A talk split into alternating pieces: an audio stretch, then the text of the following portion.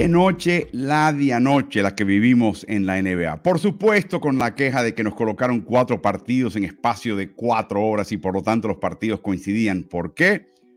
Porque el jueves por la noche comienza el draft de la NFL. Es un evento de, jueves, eh, viernes y sábado. Y por lo tanto, la NBA no quería meter muchos partidos en contra de ese monstruo que genera ratings. Así que tuvimos que ver estos partidos, pero ya vimos dos definiciones en el este de las cuales hablaremos más adelante. Bienvenidos a este, este streaming que es diario. Algunos de ustedes están en Asia, lo están viendo de noche, en Europa de tarde, por las mañanas, en todas las Américas. Bienvenidos sean todos. Como siempre, les decimos que este streaming es interactivo y sobre todo al avanzar los playoffs y tener menos partidos, tendremos más espacio y más tiempo para incluir sus preguntas, pero eh, siguen enviándonos sus comentarios, déjenos saber dónde están, qué están haciendo, si están comiendo algo, qué están comiendo, todo lo que sea Déjenos saber todo eso y lo vamos a incluir en el cintillo. Estamos, por supuesto, en plataformas aliadas. En el día de hoy estamos eh, siendo vistos en streaming en las plataformas digitales del diario Ovación, que es el diario deportivo, el diario El País, y también del diario El Mercurio en Chile. Así que muy agradecidos a ambos eh, por acompañarnos y nos estarán con nosotros durante toda esta postemporada hasta que termine. También estamos en las plataformas de Ritmo NBA, que eso incluye de todo: Twitch, Instagram, Twitter, Facebook, todo bajo el nombre de Ritmo NBA. En YouTube hay un canal que se llama Ritmo NBA-NFL. Si no, no lo has hecho, pasa por ahí. Suscríbete, es gratis. Oprime el botón de la campanita, que son las notificaciones. Si te gusta algo de este contenido, interactúa con él. Manda pregunta, dale like, dale retweet, dale actividad. Ese tipo de actividad es lo que usa el algoritmo para entonces tomar este contenido y colocárselo enfrente a otras personas que tienen un interés similar, pero todavía no han accedido a estos contenidos. Así que la importancia de eso es sencillamente que más personas lo puedan ver. Siempre eh, aprovechamos la oportunidad para colocarles a ustedes la actualización de la tabla de los playoffs. Eh, y de nuevo, hay ya par de definiciones. En el este, Nueva York venció a Cleveland en cinco partidos, lo que llaman la barrida entre caballeros, o sea, un quinto partido y hizo lo propio el equipo de Miami de forma eh, estrepitosa, rimbombante, a domicilio, a nada menos que el primer clasificado y un contendiente al campeonato Milwaukee Bucks y de eso tendremos mucho que hablar. Pero comenzamos todo con una persona que es una persona que es muy eh, querida en Ritmo NBA, la, apreciamos muchísimo por muchas razones. Primero por su gran trayectoria eh, en el ámbito de los deportes en español, eh, nueve años ahora cumple con el equipo de Cleveland Cavaliers, ahora también la voz de los Guardians, los Guardianes de, Cleveland, previamente también del equipo de Cleveland Browns, es la voz de los deportes en español de Cleveland y también una persona que conoce este deporte, es de los grandes comentaristas y grandes voces del deporte. Se trata de Rafael Hernández Brito. Ustedes lo conocen como el alcalde, lo pueden hallar bajo arroba el alcalde Rafa en sus redes sociales que tuvo la gallardía de prometernos que ganase o perdiese eh, Cleveland, mantuviese la serie con vida Cleveland o se eliminase, iba a estar a pie de cañón hoy. Buenos días, muchas gracias, Rafa. Álvaro, ¿cómo está? Buenos días. Bueno, lo importante de todo es que Ritmo NBA y el stream siempre gana, porque siempre está con todos los partidos. Y estamos en las buenas y en las malas con Ritmo NBA. Empezando ayer, terminó el partido hicimos, como dicen los jugadores, Together on, en tres, y nosotros dijimos Cancún on three, one, two, three, Cancún. Así que aquí estamos ya. O sea que el mito de Cancún, eso no es un mito, lo, hicieron los muchachos. Sí. Wow, tremendo. Pero no, no deja de impresionar este cuarto clasificado equipo de Cleveland eh, por la temporada que tuvo, por la promesa que contiene. Pero quería tocar varios temitas eh, por, por, por encima. Primero, el tema de los rebotes eh, algo que ah, eh, sorprendió. Nueva York es un equipo contundente, con rebotes. Eh, Cleveland también lo es. Tiene esas torres gemelas de Jared Allen, tienes a, Evan Mobley. Lo que sorprendió fue el dominio más bien físico que otra cosa los rebotes en esta serie completa de principio a fin, Rafa. Mira, primero que todo hay que decir una cosa, no se le puede quitar crédito al equipo neoyorquino que venía con ese sabor de boca que había dejado la serie contra Atlanta hace un par de años y que tenían la experiencia que los Cavaliers han hablado de ella toda la temporada, pero se dieron cuenta y mucho hablamos en esta temporada que eran victorias y lecciones para los Cavaliers de Cleveland, que ganaron 51 partidos después de haber ganado 44 y venir de 22 pero en la serie contra Nueva York es la lección más dura de la temporada. Por primera vez estos jóvenes en un cuadro titular que compuesto por jugadores de 25 años o menos, se dan cuenta la, la fisicalidad, cómo sube en la postemporada, cómo las líneas de pases se cierran más rápido, cómo la velocidad, eh, el juego acelera un poquito y obviamente el esquema defensivo, porque también el cuerpo técnico, apenas JB Bickerstaff y su cuerpo técnico, segunda serie en la postemporada como dirigente. Y definitivamente el plan y la obligación de tener que hacer una doble marca a Jalen Bronson, que nos destrozó en toda la temporada y jugó una, una, una serie exquisita de ver esto fue lo que dejó eh, eh, fuera de balance al equipo de los Cavaliers a la hora de rebotar. Y a eso le añades que el equipo de Nueva York fue el mejor equipo en rebotes ofensivos en la, temporada. Er, era una receta de, para desastre y hay que contar las cosas que la pelota rebota siempre a favor del equipo que, que, hace las cosas bien y, los, y los Knicks fueron el equipo que lo hicieron. O sea, es difícil porque no te estamos diciendo que estamos conformes con el resultado. Duele mucho duele, si, no te puedo contar cómo duele, la manera que termina la temporada, pero al final del día es un proceso y es, una, es un momento que teníamos que pasar, que nadie le podía explicar a Darius Garland o a Evan Mobley o al mismo Javer Allen lo diferente que es el juego de postemporada hasta que estuvieran metidos en la jaula y, y de verdad que te digo, aprendieron la lección y se espera que ese mal sabor quede el resto del verano y estén listos para la postemporada para desquitarse un poco llevas décadas viendo NBA desde la cancha, desde cerca. Eh, te iba a preguntar, en los playoffs llega un equipo, por ejemplo, como Nueva York, físico, rudo, que impone una, una, impronta física que hace que el, tercer equipo en la cancha, los oficiales, los árbitros, digan, espérate, si cobro todo lo que veo, me quedo sin jugadores en el tercer cuarto. Yo creo que también miran a otro lado al equipo de Cleveland, ven a las, las Torres Gemelas, dicen, bueno, estos tienen con qué contestar si quieren. Y como que yo lo que vi es que hubo una cantidad de contacto en esta serie que en un partido de temporada regular normal era falta. Y aquí, y estoy hablando de ambos bandos, pero particularmente el lado de Nueva York.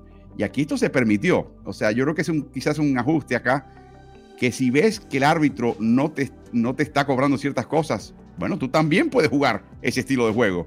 Y tú también puedes darte unas ventajas si el árbitro finalmente no, no va a accionar el silbato. ¿Cómo lo viste? Mire, exactamente como tú lo acabas de describir, y al final del día fueron los Knicks los que ajustaron esa situación en la postemporada, por experiencia, por colmillo, porque el señor Tom Thibodeau vio ese plan y porque en el hecho que la postemporada, tú lo mencionas, tú tienes también eh, la cantidad de años de estar viendo postemporada, en los playoffs las, las debilidades de los equipos salen a flote y el equipo que hace el mejor trabajo escondiéndolas es el que sale arriba en el marcador. Y el equipo de Nueva York descubrió la inhabilidad de los Knicks, de los Cavaliers, especialmente en las Torres Gemelas que mencionan que estaban dando libras, garra y un montón de cosas más en, esta, en la pintura y afuera de la pintura. Vimos a Julius Randle antes de su lesión anoche, además de tener cinco asistencias, había atacado a Evan Mobley y lo vimos con el contacto que como tú mencionas en cualquier partido de temporada regular son faltas ofensivas o por lo menos le pitan una aquí para cambiar un poquito el contacto.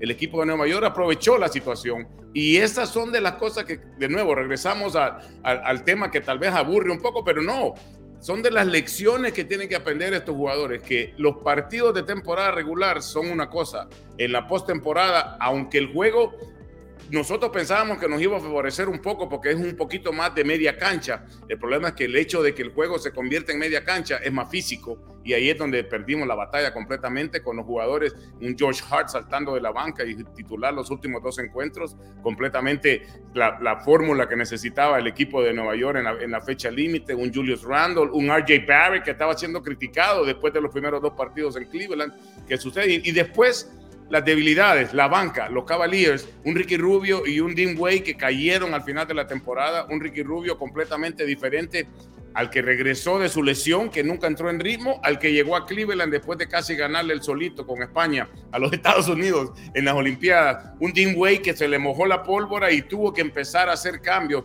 Cuando pierdes la batalla de los rebotes ofensivos, de los puntos de la banca, de los errores de balón y los puntos en errores de balón, son, es imposible ganarle a un equipo del calibre de los Knicks. Cuesta arriba para todos.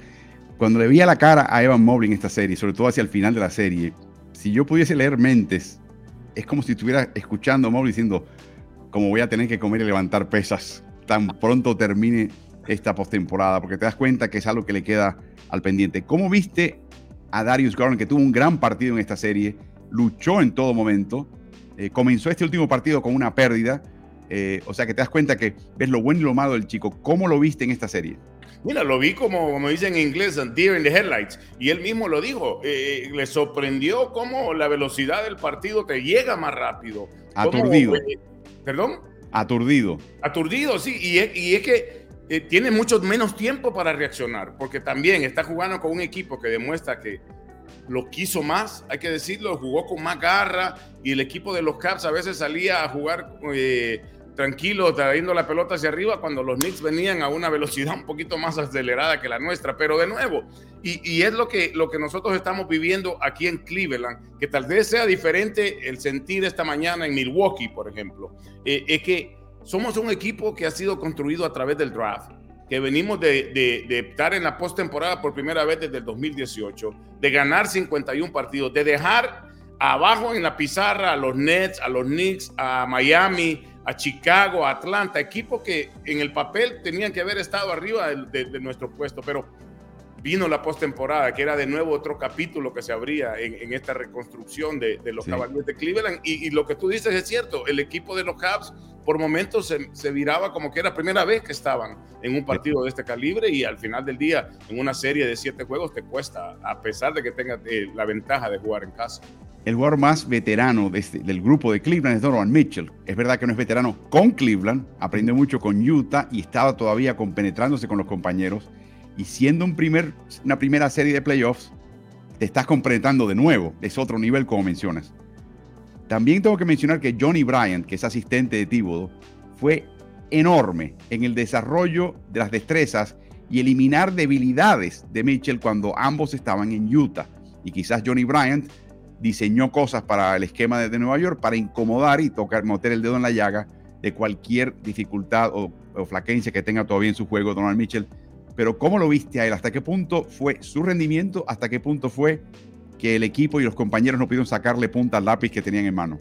Mira, eh, Donovan Mitchell aceptó él ser la parte grande del fracaso porque no lideró al equipo y esto lo va a decir cualquier jugador del calibre de Donovan Mitchell que espera muchísimo de él, pero al final del día lo mencionaste tú, el equipo de los Knicks optó por tirar todo contra Donovan Mitchell y hacer que el resto de los jugadores hicieran lo suyo. Lo que pasó fue que no existió la presencia dentro de la pintura para los Cavaliers, que perdieron esa batalla todo el tiempo. Que la fineza que demostramos que nos llevó a 51 partidos no resultó en, victorias en la postemporada porque tenías a un Julius Randle y a un Mitchell Robinson de verdad eh, mostrando que las libras y la fuerza vale más que que, la fineza y los movimientos de los, del, del 4 y 5 que tenemos nosotros, que no estira, que estira la cancha, pero al final del día eh, eh, lo que querían era espacio para Donovan Mitchell en el perímetro y el equipo de los Knicks hizo la tarea. El equipo de los Knicks sacó resultados, Álvaro, de, de, los ajustes que se hacen, no solamente sobre la marcha, sino que de partido a partido. Y los Cavs nunca lograron descifrar cómo detener a Jalen Bronson sin ser afectados en los tableros del otro lado. Pero si tú te pones a pensar, la banca la ganó los Knicks toda la temporada. El único partido que los Cavaliers ganaron en la banca fue en el segundo y lo ganaron el cuarto, pero fue por, por, por la, por la, porque George Hart saltó de titular. Y al final del día, los Cavaliers entran ahora a esta temporada baja con la fe que tenemos en el presidente de operaciones de baloncesto, en Kobe Oldman y el gerente general Mike Gansey, que van a hacer lo necesario, van a hacer lo que han hecho que nos trajo aquí. Necesitamos un, centro backup, porque no, no, los Cavaliers llegaron a 51 victorias sin tener un, un pivot. De, de, la banca. Necesitamos un tirador y obviamente la experiencia que se necesita. Creemos nosotros que hemos causado suficiente ánimo para los agentes libres que quieran venir a hacer esas partes de, del rompecabezas que le faltan a los caballeros de Cleveland. Pero de nuevo te digo, tristes y dolidos por la derrota, de la, la, pérdida de la manera que termina la temporada, pero contentos porque esto no termina aquí, esto sigue y hay que aprender de, la, de las derrotas, hay que aprender de ese mal sabor de boca y esperamos que les dure un, buen rato a, los muchachos. Estoy seguro que sí lo harán de la manera que hablaron al, final del partido. Donovan Mitchell está ya trabajando para, para regresar la próxima temporada y, vamos a ver qué, qué, nos depara, pero al final del día eh, los Knicks hicieron lo necesario para, para salir adelante y la serie que viene la rivalidad entre Knicks y, Miami se, se, revive en la postemporada. Cuando mencionas eso, cuando yo vi ese, ese partido, esta serie, y veo la cara de Evan Mobley, Evan Mobley hoy está en el gimnasio levantando pesas. O sea, te das cuenta, ¿no? Yo creo que Nueva York ganó la serie, pero sin querer ha despertado un monstruo. Que ya era un equipo muy bueno, pero ahora entiende, uh, espera, espera, espera. Ahora yo entiendo lo que falta. De aquí a donde yo quiero estar. Ahora lo capto. Y se están empezando a aplicar y creo que han despertado un monstruo. Una pregunta más de Cavaliers y una pregunta de Knicks y te dejo tranquilo. La de Cavaliers, ¿qué hacemos con la posición de alero?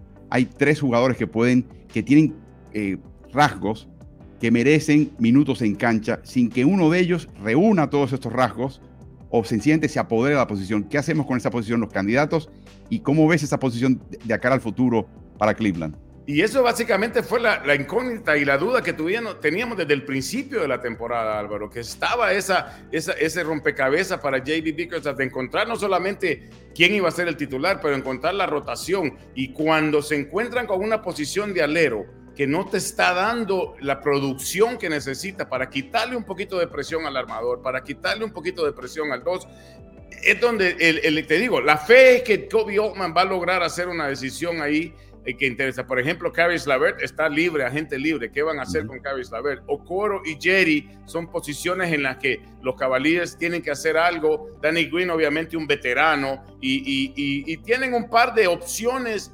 en, de, las, de, la, de, la, habilidad que tiene Kobe Oman de tener opciones para gastar dinero en las restricciones que no pone la liga. Pero definitivamente, mira, la posición de alero, un tirador y, reforzar la banca para que los caballeros, yo creo que esa es la lección también que tiene que aprender la gerencia y el cuerpo técnico, entrar con un tipo de rotación que no tuvimos toda la temporada. Definitivamente, eso es lo que yo te digo, que no se le puede quitar crédito al trabajo hecho por JB Bickerstaff y su cuerpo técnico de sacar 51 victorias de un equipo que siempre ganó la batalla de los titulares, lo cual no hicieron en esta postemporada, y siempre encontró las piezas y le respondieron las piezas con un Lamar Stevens, un Dean Wade, un, Ricky Rubio que perdió su ritmo al final. Y eh, son las preguntas que hay para la postemporada y gracias a Dios que hay tiempo para hacerlo, pero la fe es que Kobe Oldman continuará haciendo el trabajo que hizo para traer a Donovan Mitchell, para traer a Javier Allen, para traer a un Caris Lavette en la fecha límite hace dos años,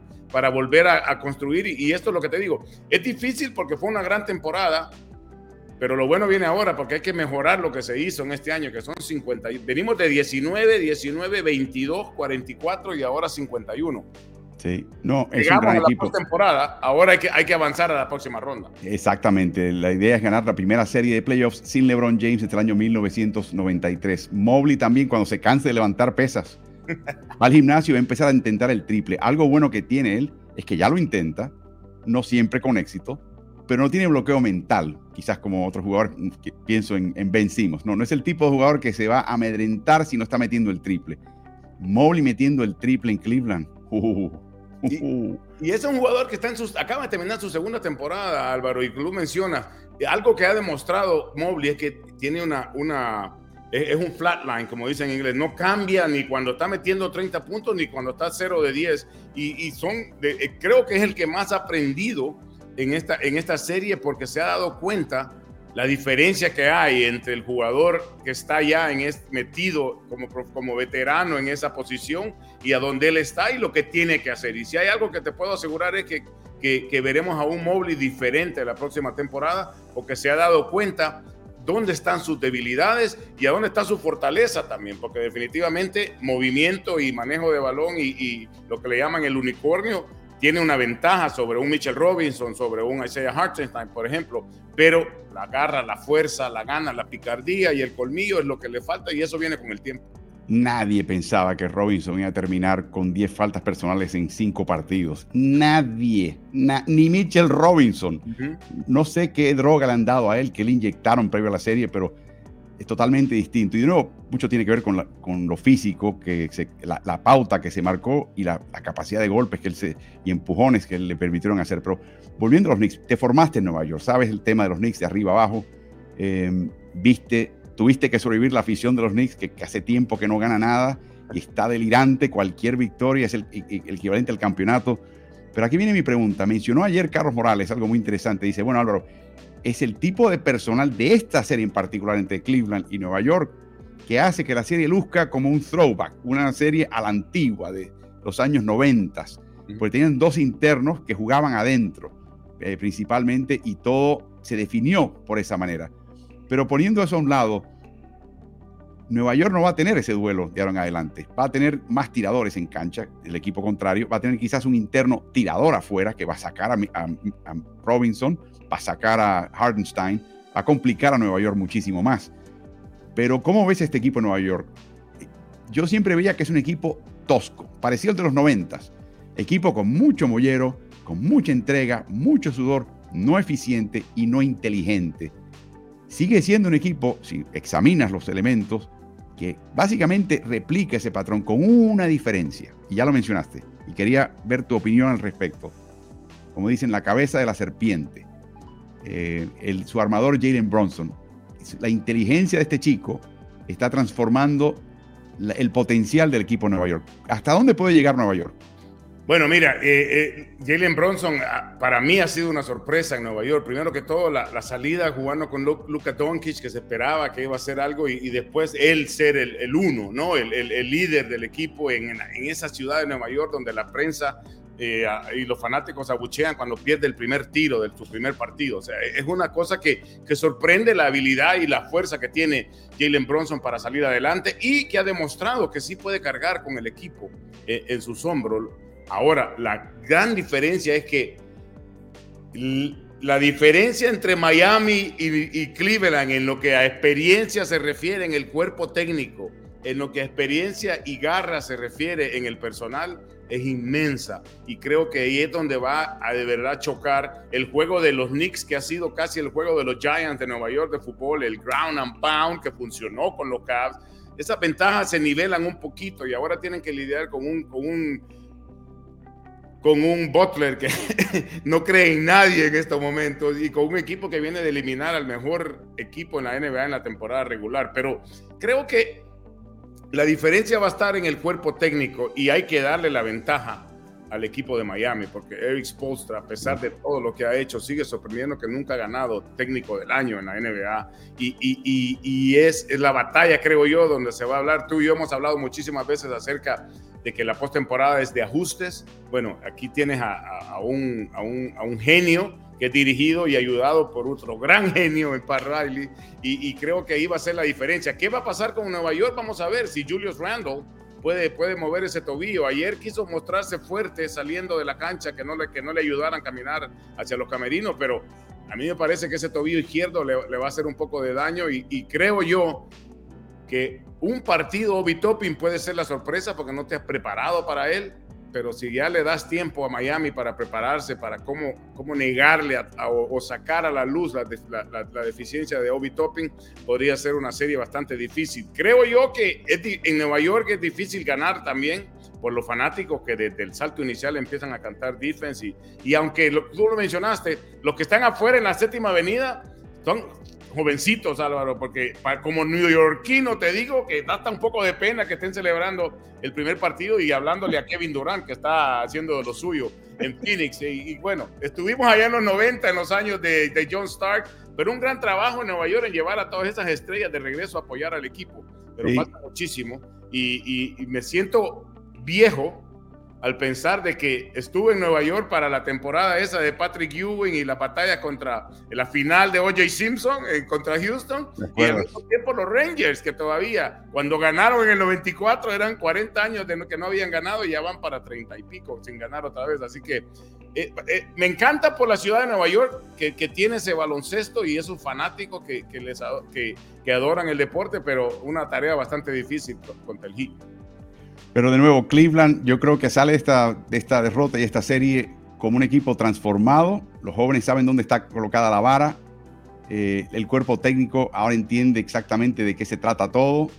Eh, la gerencia sabe qué necesidades tiene el equipo.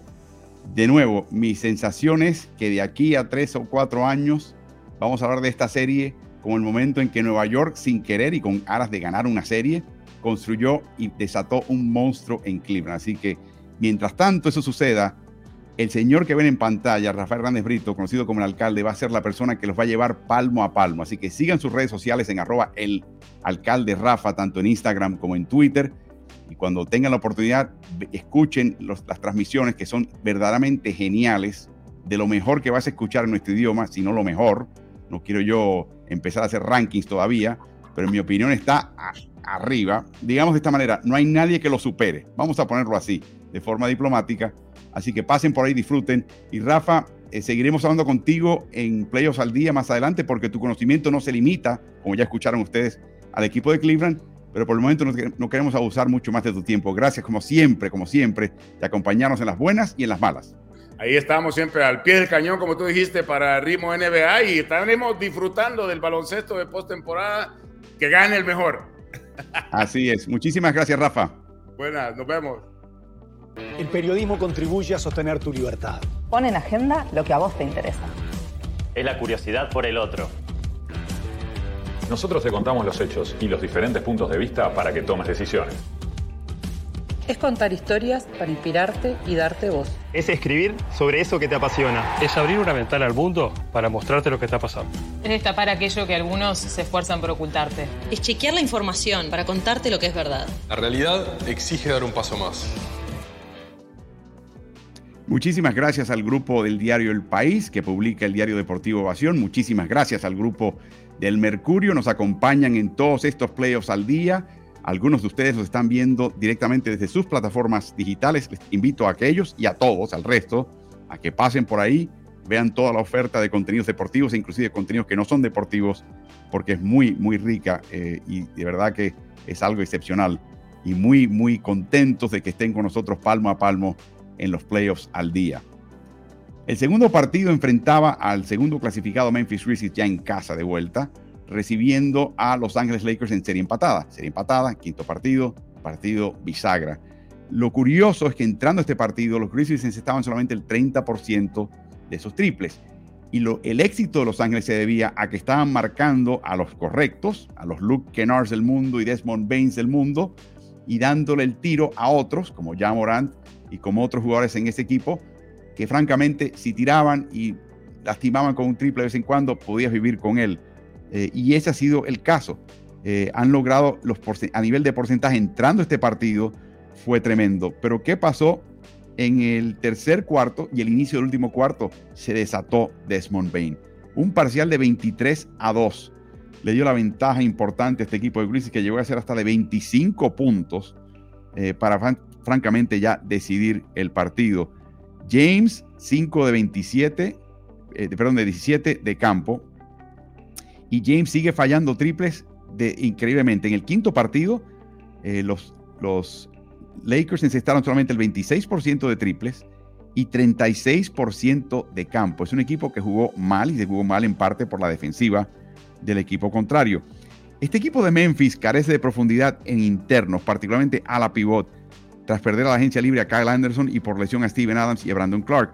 Zaire Williams no va a ser factor en este, esta serie, así que todo se define con Jaren Jackson, Xavier Tillman y Santi Aldama. Y de vez en cuando están colocando y salpicando por ahí minutos para David Roddy, que francamente no está desentonando. Los Ángeles no ha sabido explotar esta falta de profundidad eh, de este grupo eh, y ellos están siendo factor importante ahora. Cuando descansa Anthony Davis en esta serie, los Lakers no tienen un reemplazo franco. Por lo tanto, bajan la alineación, pero es una alineación baja falsa, porque son, es baja porque no hay un pivot que mida 2 metros 10, 2 metros 13 o 2 metros 16, o sea, 6'11, 7 pies, 7'1. Bajan la escuadra técnicamente, pero la levantan porque los más bajos, las posiciones más externas tienden a ser altas. Por ejemplo, eh, eh, Austin Reeves, metro 96, 6'5 manejando el balón. Achimura, James, el mismo de Angelo Russell mide 6'4, metro 93. Eh, y de esta manera, cuando utilizas ese tipo de cuadro, estás tratando y estás siendo eficaz en limitar la cancha, los mitos en cancha de Conchar, de Kennard y hasta cierto punto de Bain. Pero, ¿qué va? Este, el ritmo al principio fue altísimo, luego fue reduciéndose Anthony Davis, por diseño te dabas cuenta que en cada jugada en la primera mitad tocaba el balón. Eh, mano a mano, eh, pase al, interior y luego descarga afuera, aun si no intentase al aro. Y le funcionó a Los Ángeles de, de, nuevo en la primera mitad y cuando empezó el tercer cuarto, pero luego se vinieron abajo. por lo, básicamente se desató el juego de triple de este equipo de Memphis. Mencionamos, lo mencionamos ya en el día de ayer, eh, cuando hablamos de la gran gesta de LeBron James al cierre de un partido donde hasta los primeros tres cuartos tenía una cantidad de puntos y producción modesta. Se repitió acá con la diferencia de que no hubo milagro en el último cuarto. Se repitió acá porque estoy seguro que a los 38 años de edad, en el partido previo, LeBron James vació un poquito su tanque y estaba cansado de entrada a este partido. No, este es el, lo que llaman late LeBron, el LeBron tardío, de la época tardía, el fin de su carrera. Atrapó 10 rebotes, impresionante. Jugó 37 minutos, tremendo para su edad, pero anota solamente 15 puntos en 19 intentos. Eso no es bueno para nadie, mucho menos para una estrella de un equipo. En los últimos cuatro partidos, James encesta solamente 3 de 28 triples, 11% de triples. Y, no es que James esté cansando, hay que mencionar que Xavier Tillman lo está marcando muy bien. Después también se alterna Jaren Jackson, por ahí se cuela uno que otro. Bain hasta por momentos marca a LeBron James y está jugando muy bien. Lo viste en Will Chamberlain, lo viste en Karl Malone, lo viste en Karim Abdul-Jabbar, lo viste en Patrick Ewing. Me acuerdo lo doloroso que fue. Lo estamos empezando a ver con LeBron James. Y es normal. Y mi reacción a esto es decirles a ustedes, observen a LeBron James mientras podamos. Eso lo hice en una época con, Michael Jordan, a que también le pasó un, efecto similar. Observen a una persona cuya mente de básquet está en el nivel más alto, quizás el más alto de la historia, como mente de básquet, y observenlo porque está empezando a fallarle el cuerpo y no puede estar dando eso todos los días. Eh, pero observenlo porque todavía tiene mucho que enseñarnos tenemos mucho que apreciar de él, pero es, claramente este es el tipo de partido de late LeBron, el LeBron en el cierre de sus días. Dylan Brooks está totalmente perdido, está en un bache tremendo. Este chico hace un par de años, escuchen esto, promediaba 26 puntos por partido en playoffs y en su carrera encestaba el 34% de los triples, que no es bueno, pero tampoco es malo. Está terrible. Falló 8 de 10 intentos de triple en este encuentro, 12 de 15 tiros en total Además, solamente pudo conseguir dos rebotes, no tuvo asistencia, cometió cuatro faltas personales, tuvo una pérdida.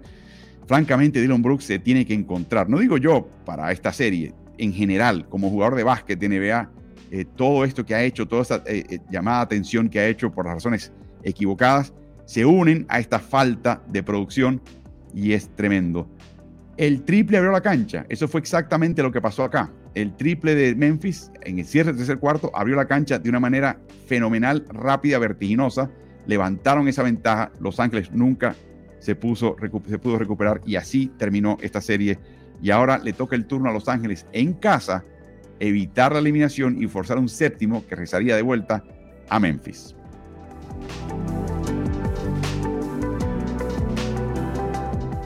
El tercer partido de la serie fue el del de anoche, fue quizás el, el, de más morbo y el verdaderamente más emocionante, francamente. Se definió en tiempo extra, para, para mencionarlo, y definió una serie a domicilio donde cae un número uno. Eso es un eclipse solar y lunar coincidente. Eso no se da todos los días, solamente la sexta ocasión que un octavo clasificado vence al primero clasificado. Y cuando eso se da, tienes que examinar un montón de ángulos, ¿no? ¿Qué pasó con el primero clasificado? Y cuán bueno era o cuán engañoso era el octavo clasificado que tenía la calidad de plantarse y ganar esa serie. Hay mucho de qué hablar acá. Después del partido previo, Yanis Antetokounmpo, que regresó de su lesión de espalda, tuvo que recibir intravenosas y tratamiento de masaje después del cuarto partido extensamente. Por eso no asistió a la conferencia de prensa. O sea, Yanis no estaba bien y eso es un factor, vamos a hablarlo claramente, en esta serie no le resta un ápice de mérito al equipo que venció, que es el equipo de Miami, y eliminó a Milwaukee, pero hay que mencionarlo como un factor importante.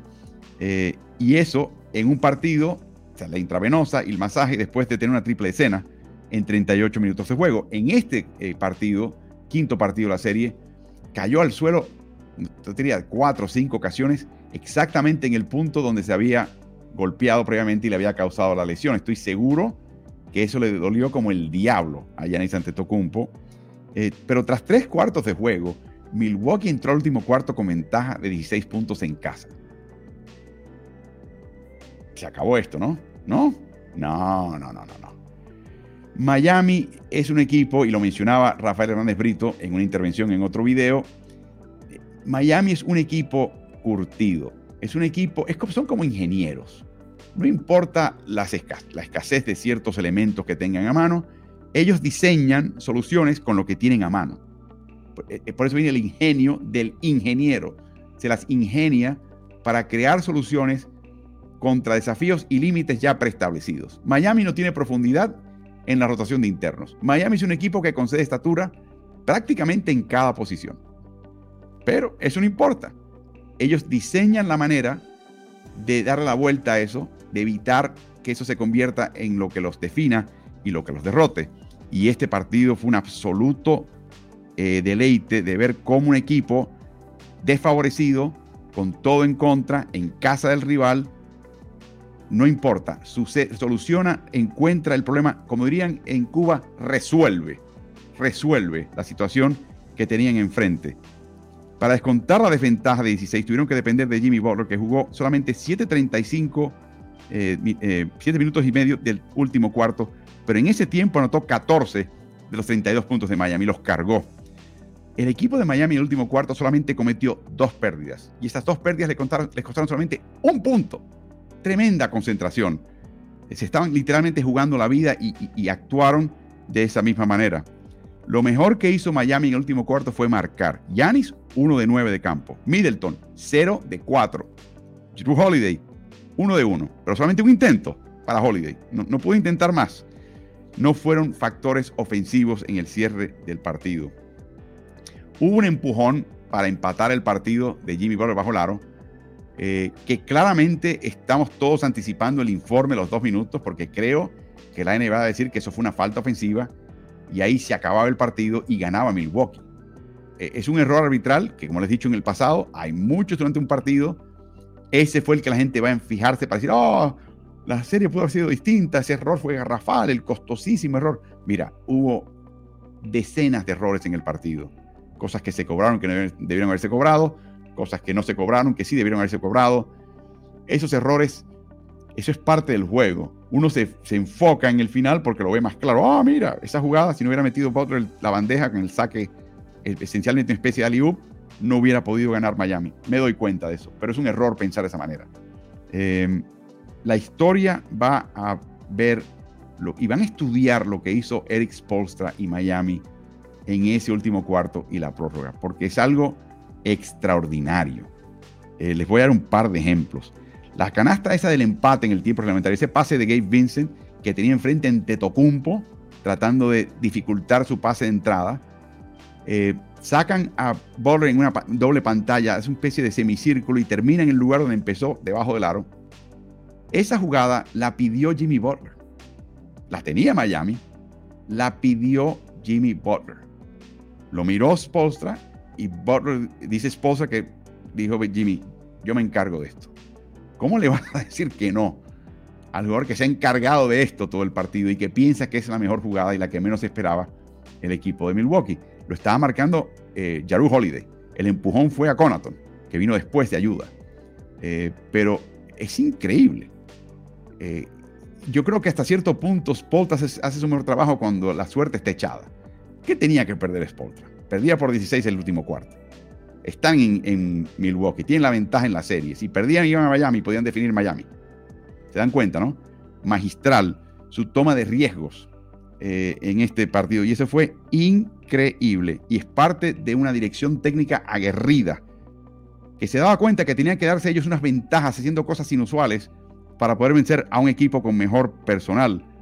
Eh, por ejemplo, en la en la posesión previa, eh, Milwaukee tenía un tiempo por pedir, eh, pero no lo hizo. Y, no se organizaron y no fueron eficientes ese, último tiro que quizás hubiera definido el partido a su favor antes del no cobro del empujón de Butler. Pero no, así se, se, escribe la historia. Miami cometió 12 faltas personales en el último cuarto y tiempo extra. Milwaukee encestó solamente 12 de 20. En otras palabras, Miami, dice, bueno Álvaro, se fue Kevin Love, se fue Kyle Lowry, se fue Bama de Bayo con seis faltas personales. Qué, qué lástima, se descuidaron. No, no, no, no, no se descuidaron. El plan de Spolstra era dar falta para cortar con falta, tomar el balón de vuelta y confiar que Milwaukee, particularmente los que le estaban dando falta, iban a fallar sus tiros, como lo hicieron. Fallaron 8 de 20. Anotaron, pero anotaron menos que lo que se hubieran anotado sin la falta. Así que, de nuevo, eso no fue un accidente o un descuido de jugadores de Miami. Eso fue una orden. Una orden de Eric Spolstra. Da falta, da falta. Hey, coach, me voy tengo cinco. Da la falta. Olvídate, da la falta. O sea, sin esas seis, seis faltas, sin, sin que ellos salgan del partido, no llegan a la victoria. Sacrificó a sus jugadores, de nuevo, tomándose un riesgo tremendo, tremendo. Eh, cuando Giannis Antetokounmpo toma el rebote, con cinco segundos en el tiempo extra, Milwaukee tenía un tiempo por pedir que le hubiera permitido adelantar el balón para reponerlo de media cancha. ¿Qué hace Giannis? Me han dado tanta falta en el, en último cuarto. Tan pronto lo toma, papa caliente. Se lo avienta a un compañero. ¿Por qué? Porque Spolstra dio la orden de dar falta. Y eran dirigidas a Yanis. O sea, no pasó por accidente. No fue un descuido de Yanis. Es que responde a un patrón. Y el patrón lo puso en movimiento Eric Spolstra. Como resultado de la táctica de cortar con esas faltas personales, se fue Adebayo, se fue Love, se fue Lowry con seis faltas. Escuchen esto. Terminaron el tiempo extra. El Miami Heat en Milwaukee, en prórroga, contra el equipo completo de ellos, con Butler, Gabe Vincent, Max Truss, Caleb Martin y por un momentito Cody Seller, pero al final entró Haywood Highsmith. Las últimas posiciones fue con Highsmith. Ok, Butler, Vincent, Struz, Martin, Highsmith. ¿Sabes cuánto tiempo ese grupo jugó en un partido temporal regular o playoffs esta temporada? Cero minutos, cero segundos. Y si ustedes observan lo que hicieron defensivamente, cómo rotaron, cómo ayudaron, es como si hubieran estado jugando como cuadro titular por todo el año. De nuevo, ¿por qué pasa eso? Porque están preparados por Eric Spolstra. Esta mañana en Milwaukee hay todo un llamado para despedir a Mike Budenholzer. No sé si lo van a hacer o no, les ganó un campeonato, eh, pero están horrorizados con todo lo que están viendo.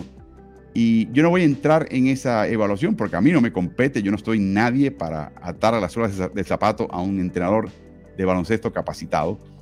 Pero más bien yo estaría enfocándome en lo que acabo de hacer hoy. No tanto lo que no hizo Bullhorser, pero lo que hizo Spolstra y cómo le respondieron los jugadores. Un último comentario de Jimmy Butler. Mencionó ayer el técnico Lloyd Pierce. Recuerden que era asistente en Filadelfia, después técnico en Atlanta, no se llevó contra Young y lo despidieron. Y después vino Nate McMillan. Que la diferencia de lo que estamos viendo con, con Butler es que está en un equipo donde él no tiene que fiscalizar el esfuerzo del compañero. Él tuvo problemas en Chicago con compañeros, ni hablar con Minnesota. Y, eso fue lo que precipitó su salida de esos equipos. Miami tiene una cultura donde el equipo, Spolstra, se encarga de que el compañero esté jugando al máximo. Jimmy Butler no tiene que decirle nada a nadie porque el chico ya está con el yugo del coach encima exigiéndole. Por lo tanto, es exactamente el entorno donde Jimmy Butler puede ser Jimmy Butler. Y por último, y hablando de Butler, esto es interesantísimo, anoche se me cruzó por la mente. Miami es un equipo que se enorgullece de diversificar su ofensiva, de que todo el mundo toque el balón, rote, tire, Max Truss tiene sus tiritos, apareció Duncan Robinson, Adebayo tiene un papel en este equipo, y eso tiende a minimizar el papel de Butler. Nunca hemos considerado a Butler como un James Harden como un Luka Doncic, como el tipo de jugador que domina el balón y de ahí se desprende todo lo que hace el equipo. Por circunstancias no lo hemos visto. Ahora, por circunstancias, tenemos que verlo.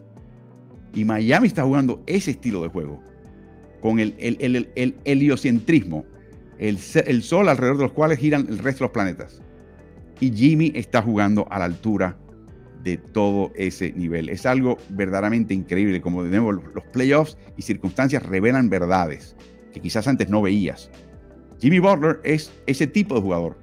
Sencillamente nunca ha tenido la oportunidad, el, el momento de la coyuntura de serlo. Y ahora que se le da en situaciones muy adversas, responde. Tremenda victoria de Miami. Tremend, me, hay que quitarse el sombrero a lo que ha hecho Eric Spolster como técnico. Victoria número 100 en postemporada, dicho sea de paso. Y además vence a domicilio al equipo de Milwaukee. Y Milwaukee ahora tiene agentes libres y tiene que empezar a considerar lo que va a hacer. Chris Middleton tiene una opción de 40 millones, pero solamente por un año.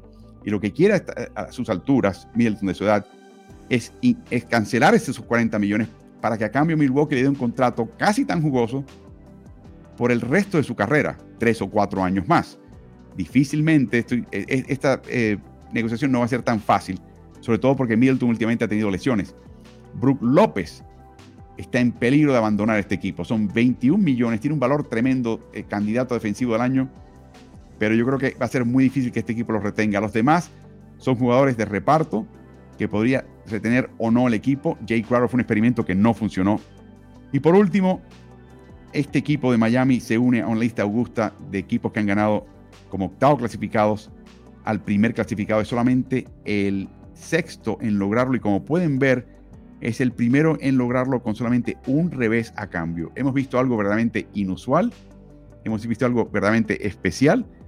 Y al final del partido, un miembro de la prensa de Milwaukee le preguntó a Giannis Antetokounmpo eh, si le, hizo la misma pregunta el año pasado al terminar prematuramente en la mente de todos en Milwaukee la, la postemporada, si consideraba que a raíz de eso esta temporada y esta postemporada había sido un fracaso.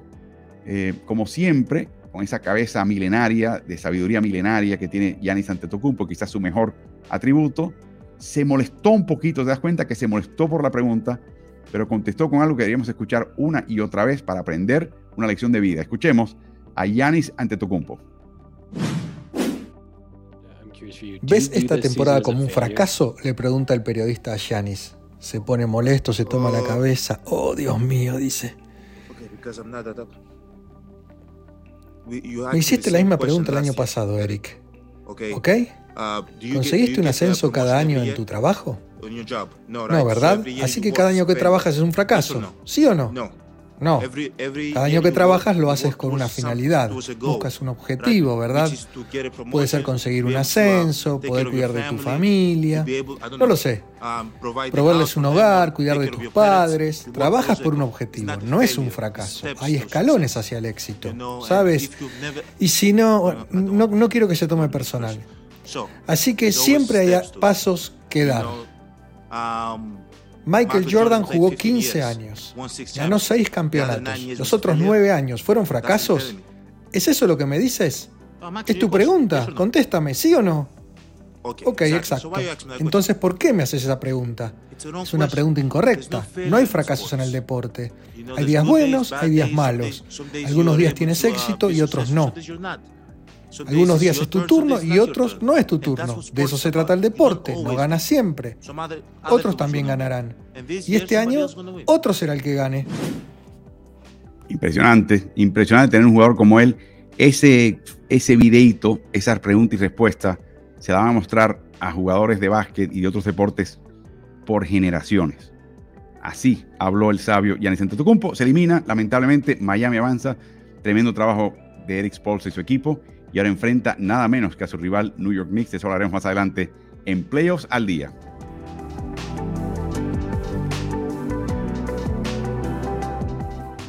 Sabemos que Golden State Warriors este año ha sido un Dr. Jekyll y señor Hyde. En casa, monstruo. Fuera de casa, rey risibles. Marca de 11 y 30 fuera de casa. Marca igualmente dominante, pero en reversa eh, en casa.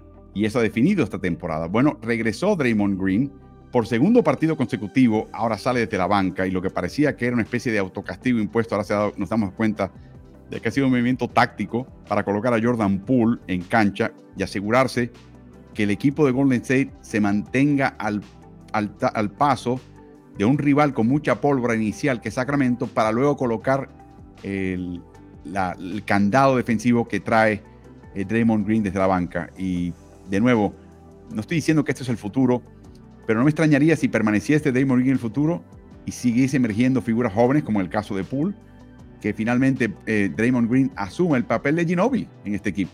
Pero en vez de ser el jugador que más bien te contribuye en el costado ofensivo principalmente, Ginobili hacía cosas en el lado defensivo, no olvidemos, sería el reverso, sería el que provee el costado defensivo primordialmente con elementos importantes en la ofensiva. O sea, quizás estamos viendo el futuro del papel de Green que siendo el ganador que es y, el, y lo inteligente, aparte de bocón y volátil, lo inteligente que es en la cancha y sagaz, está empezando a, a plantear él mismo con la ayuda del cuerpo técnico del equipo. Golden State estuvo mucho mejor por primera vez en cancha ajena después de no haber encestado muy bien de triples, 11 de 38 de triples, no le fue bien de triple a Steph Curry y no podían mantener ventajas. Tenían una ventajita y llegaba al equipo de Sacramento y se las tumbaba. Eh, sin embargo, Draymond Green fue increíble saliendo de la banca. 22 puntos para Draymond Green, 8 de 10 de campo, incluyendo triples. O sea, por Dios, un triple de Draymond Green, uno de dos intentos detrás de la media luna. Para que tengan una idea, 22 puntos, ¿no? Su promedio esta temporada, 8 puntos y medio por partido, contra 22 en este partido clave, el quinto de la serie. Y además, su primer partido de 20 puntos o más desde el partido de Navidad del 2019 contra Houston Rockets.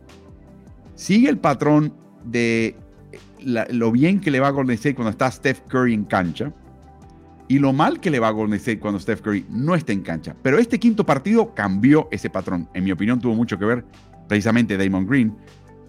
En los minutos en que jugó eh, Curry, en los primeros cuatro partidos, Golden State le sacaba 45 puntos de ventaja a Sacramento, o sea, 10 puntos por partido. Pero sin él, Sacramento le sacaba 38 puntos de ventaja al equipo de, de Golden State. Entonces, eso cambió en el quinto partido, de un más cuatro con, con em, Curry a un más tres sin Curry. Por primera vez, la banca, el, equipo de, de, Golden State sin Curry, le sacó ventaja al equipo de Sacramento. Increíble ver a De'Aaron Fox jugar, francamente. Encestó al principio, metió un triple inicial, eh, con ese dedo fracturado, eh, esa, ese quiebre de, arrancamiento que tiene, porque el músculo se le desprende y al desprenderse literalmente quiebra el hueso eh, en su dedo de tirar, la mano izquierda. Después de encestar los primeros tres triples, marca del equipo de Golden State, pero terminó con 24 puntos en 25 intentos. Y ese tipo de eficiencia no basta cuando tu rival es un equipo hiper eficiente en su ofensiva. Sacramento entró a, a postemporada con el noveno mejor porcentaje de triples en la NBA pero en los últimos tres cuartos de juego solamente pudo encestar dos de 22 triples. ¡Wow! Dos de 22 triples. Es increíble. Así que de esta manera, Sacramento ahora tiene que ir a Golden State, 140 kilómetros de distancia, pueden dormir en sus propios hogares y montarse en un micro, en un autobús si quisieran, para llegar a la cancha de Golden State. No tienen que viajar ni tomar un avión, nada de eso. Y la pregunta ahora es si Sacramento, que ha empezado a dar muestras de mejor nivel de juego, puede entrar a la cueva y a la boca del lobo y extraer de ahí una victoria para después llevar un definitivo, eh, partido definitivo al, a de vuelta a casa en Sacramento. Interesante como el sacar a Poole en el cuadro titular le dio una ventaja temprana o competitividad temprana a Golden State y a raíz de eso el equipo de Golden State de esa manera mandó a callar una de las armas importantes de Sacramento, que es su afición. Terminó ganando el primer cuarto Sacramento por tres, pero no dominó y se empezó a apaciguar la ardidísima y ruidosísima afición de Sacramento. Y eso fue un factor también que ayudó un poco al equipo de Golden State. Así que eh, tremendo, eh, tremendo trabajo que hizo Golden State. Y la primera señal, ya se integró Gary Payton, ya se integró Wiggins, eh, está de vuelta Green, ya no está suspendido. Están los elementos que eran los que despuntaban defensivamente para Golden State y ya te dan una primera muestra de que ese Golden State que no ganaba fuera de casa, que quizás esos tiempos se acabaron. Y de nuevo están enfrente del equipo que no solamente es el más eficiente ofensivamente que Sacramento en la liga, es históricamente el más eficiente en la historia de la liga. Y ayer los hicieron sufrir mucho en el costado defensivo y por eso ganaron. Así que a ver si liquidan en casa o a ver si todavía Sacramento tiene un empuje más tiene que acelerar el ritmo Sacramento parte de la dormilona que vivieron en su propia casa con la afición callada, es que jugar un juego de media cancha. Y esto a ti no te conviene contra, contra Golden State. Y por último, para alguien que conoce el esquema de Golden State y se lo, ha inculcado y lo ha adoptado en Sacramento, muchísimos cortes de puerta trasera, cortes al aro, que son la especialidad de Golden State contra equipos que no están preparados. Eso no debe pasar contra Mike Brown y contra Sacramento. Eh, deben estar precisamente al tanto y meterse en ese pasillo de pase, bloquear el corte al aro, obstaculizarlo, entumecer la ofensiva de Golden State y no lo pudieron hacer en este partido y le costó el triunfo. Veremos, ya pueden arreglar ese problema en un partido clave para ambos en la bóveda, en el Chase Center en San Francisco.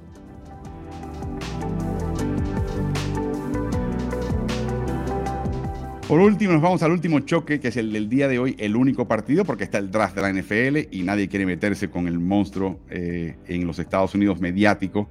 El choque entre Atlanta Hawks y Boston Celtics. Recuerden, con Boston a punto de caramelo con marca de 3, 3 y 1 en la serie, van a Boston y como dicen, Atlanta está jugando con el dinero de la casa. No tiene nada que perder y sabemos que Trey Young tiene esa garra. No jugaron con DeJounte Murray por suspensión Interesante detalle que nos reveló Murray en la conferencia de prensa que tan pronto que habló con Murray antes del partido para asegurarle que no se preocupase de no estar ahí, no se sintiese culpable. Dice, yo me encargo de esto. Y luego, después del partido, lo primero que hizo en el pasillo yendo al vestidor, ni siquiera había llegado al vestidor eh, Trey Young, agarra su eh, teléfono móvil y hace un FaceTime con Murray para hablar del partido y decirle, no, te lo prometí, prepárate, te esperamos para el sexto partido en Atlanta. Eso, eso dice mucho de Trey Young, eh, habla muy bien de él y habla muy bien de, de, verdaderamente el interés que tienen que darse en Atlanta eh, y ser un, jugador trascendental en un equipo. Vamos a ver, fue algo, un detalle muy interesante. A Boston lo ahuyenta muchísimo los fantasmas de la serie de primera vuelta contra Atlanta Hawks en el 2008. Era el claramente favorecido Atlanta y Boston armadísimo. Eso fue un año en que llegaron a finales y las ganaron. Pero en ese momento, en la primera vuelta, fue un, balde de agua fría, un cubo de agua fría, porque llegaron a Atlanta, eh, eh, pusieron a este equipo de Boston y llevarlo hasta el séptimo partido. Los Celtics tenían ventaja de dos dígitos, de 10 puntos o más, con el balón y menos de 5 minutos por jugar. En ese momento Atlanta decidió doblemarcar a Jason Tatum, sobre todo al final del reloj, cuando tenía que tirar. Y en varias ocasiones tenía, por ejemplo, a Drake White abierto y Tatum se enfocó en el aro, el hero ball. Y eso le pasó factura al equipo de Boston. De, hecho, fue tan obvio el hero ball de Tatum que veías el lenguaje corporal del resto del equipo diciendo, caramba, como diciendo, ah, había un disgusto de, no hiciste la jugada de básquet, estaba tu compañero solo. Pudimos haber tenido un tiro más fácil que tú lanzar un triple con dos tipos encima de Atlanta. Eh, y de ese momento en adelante hubo una caída eh, del equipo de Boston estadística y yo, yo siento un poquito eh, anímica en ese sentido. Cometieron cuatro pérdidas, incluyendo un par de pérdidas que eran sencillamente imperdonables. Tatum, en una jugada que no le gustó el cobro, le dio un manotazo al balón, falta técnica. Eso automático, haces este tipo de movimiento, pateas el balón, desplazas el balón eh, y el árbitro de una técnica automática. Eso es una orden que se dio en la pretemporada. O sea, no hay sorpresa acá. Se descuidó Tatum. Así que perdiendo por 13 a mediados del último cuarto y sin John T. Murray, Atlanta pudo haber hecho un Cancún facilísimo y no fue así. Un avance de 12 a 0 que empató el partido y después ese bombazo de Trey Young de 10 metros de distancia para ganar el partido con Jalen Brown marcándolo con 1.8 segundos por jugar. Y mucha gente dice, ah, debieron haberlo desmarcado, debieron haberlo liquidado. No hay manera que tú podías marcar a alguien quizás allá afuera sin pagar un precio de que él pasase a un jugador totalmente desmarcado que pudiese llegar al aro y anotar el doble fácil. Así que eh, eh, yo creo que es más fácil decirlo que hacerlo. Eh, Brown dijo que quizás se puede haber encimado un poquito más, pero yo creo que la decisión táctica, técnica fue sólida de parte del equipo de Boston la pregunta es por qué llegaron a ese punto. No se enfoquen en la última jugada, es cómo llegaste a que ese momento fuera tan definitorio. Debiste haberlo evitado y eso fue lo que no hizo Boston. A eso sí le puedes reclamar al equipo de, Boston. Así que, eh, Con Murray fuera y Atlanta, sin ser un equipo con gran dote defensivo, Atlanta hizo muchísimos cambios, eh, rotaciones extrañas, dobles marcas inusuales, inesperadas, dobles marcas en el drible, dobles marcas en el tiro al final de la posesión, lo que llaman eh, tácticas basura, porque no la usas todo el tiempo, porque son riesgosas, pero en este caso le dio resultado y sobre todo en el caso de Jason Tatum produjo pérdidas.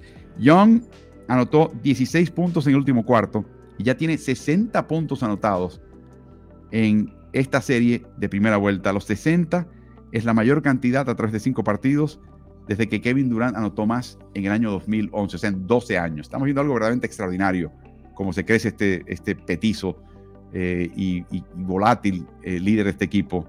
Mientras tanto, Boston ya tiene un patrón que tiene que quebrar, y no solamente para esta serie, para liquidarla, sino de cara al futuro. Recuerden, Filadelfia espera el ganador de estos dos equipos y es cómo le va en eficiencia neta, o sea, los puntos que anota menos los puntos que recibe por cada 100 posesiones.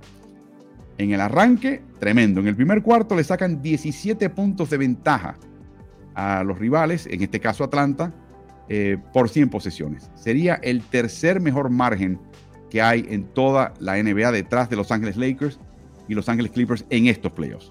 En el segundo cuarto, mejor todavía, sacan 23 puntos de ventaja por 100 posesiones al rival. Solamente Denver y Memphis tienen una mejor eficiencia neta. Pero ¿qué pasa en el tercer cuarto? Boston cae y permite 17 puntos más de lo que anota en el tercer cuarto por cada 100 posiciones. Solamente los Clippers es peor en ese rubro que Boston, de 16 equipos en estos playoffs. O sea que llegan confiados, llegan con ventaja y llegan un poquito sintiéndose bien y llegan un poquito desenfocados. ¿Y qué pasa con otro equipo que está perdiendo por un montón la primera mitad llega con la cuchilla entre los dientes. Y ese contraste produce ese menos 17 en el tercer cuarto, pero también se extiende al último cuarto. Y ahí es una cuestión de, dureza mental. Es que has tenido ventaja importante en esta serie. Has ganado por un montón de puntos. Terminas la primera mitad cómodamente al frente y luego te metes en problemas en el tercer cuarto y de repente sientes la soga al cuello en el último cuarto. Y ahí empiezas a cometer errores, jugar de forma individual, eh, y eso te está costando los partidos contra un rival claramente inferior que Boston. Así que uno podrá señalar a Joe Mazzulla. Yo creo que a la postre mucho tiene que ver con los jugadores que todavía no han dejado atrás el tema individualista o el instinto de volver a, a mí. Yo apuesto por mí para poder definir partidos. Si el equipo contrario sabe eso, le has facilitado la vida al contrario, le estás dando vida al contrario. Complica al contrario haciendo las cosas que son fundamentales del básquet. Te salen dos y un compañero abierto. Pasa el balón al compañero abierto. La situación, los porcentajes de éxito aumentan muchísimo. Eso es difícil para jugadores que en toda su carrera llegan a la NBA como estrellas, como el solucionador, como el héroe. Por eso le llaman Hero Ball, el balón del héroe. Tienen que dejar eso a un lado Boston. Eh, tienen que jugar de forma más, compacta, confiar en el compañero, eh, jugar para el compañero, entender lo que es una jugada buena y lo que es una jugada mejor y optar siempre por la mejor, aun si eso implica que te desprendes del balón. Eso es todavía asignatura pendiente para un equipo que ahora que se cae Milwaukee, se perfila como quizás el candidato a salir del este con el campeonato de la conferencia, si lo permiten otros equipos, lo permite Miami, lo permite Filadelfia, pero primero tienen que ganarle a Atlanta. Y eso ni siquiera está totalmente definido.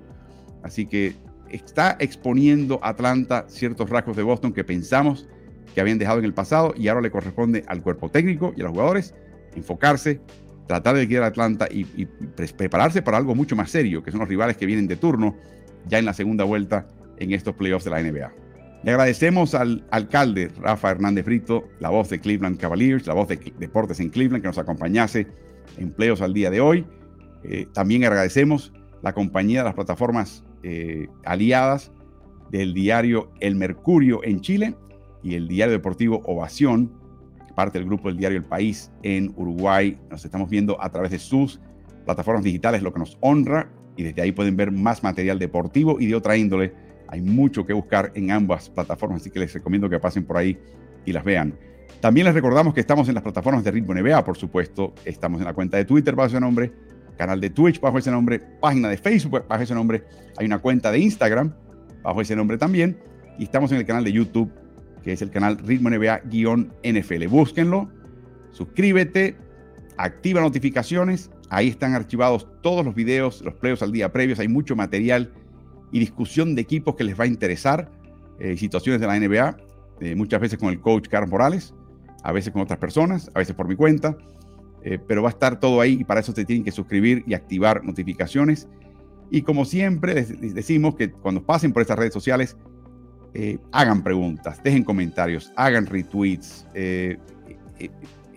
hagan interacciones con estas cuentas porque y denle like si quieren, si les gusta el tema o si no les gusta, expresen su opinión, que muchos lo hacen de forma directa, eh, pero eso es parte de las redes sociales, para eso están ahí, para que sea una comunidad, así que participen, mientras más personas participen, los algoritmos que rigen estas plataformas de redes sociales toman esa actividad y se la presentan a otros con intereses afines en el resto del mundo y hace crecer esta red. Así que háganlo si, si les interesa.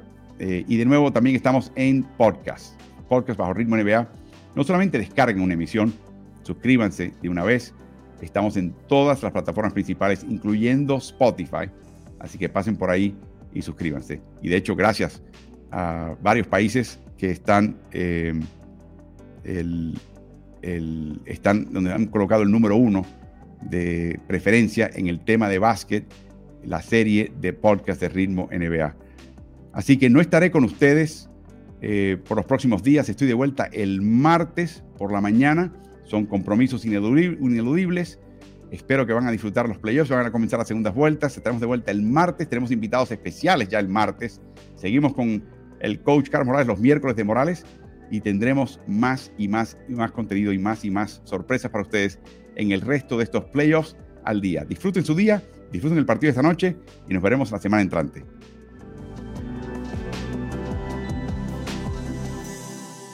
¿Y tú? ¿Estás en ritmo?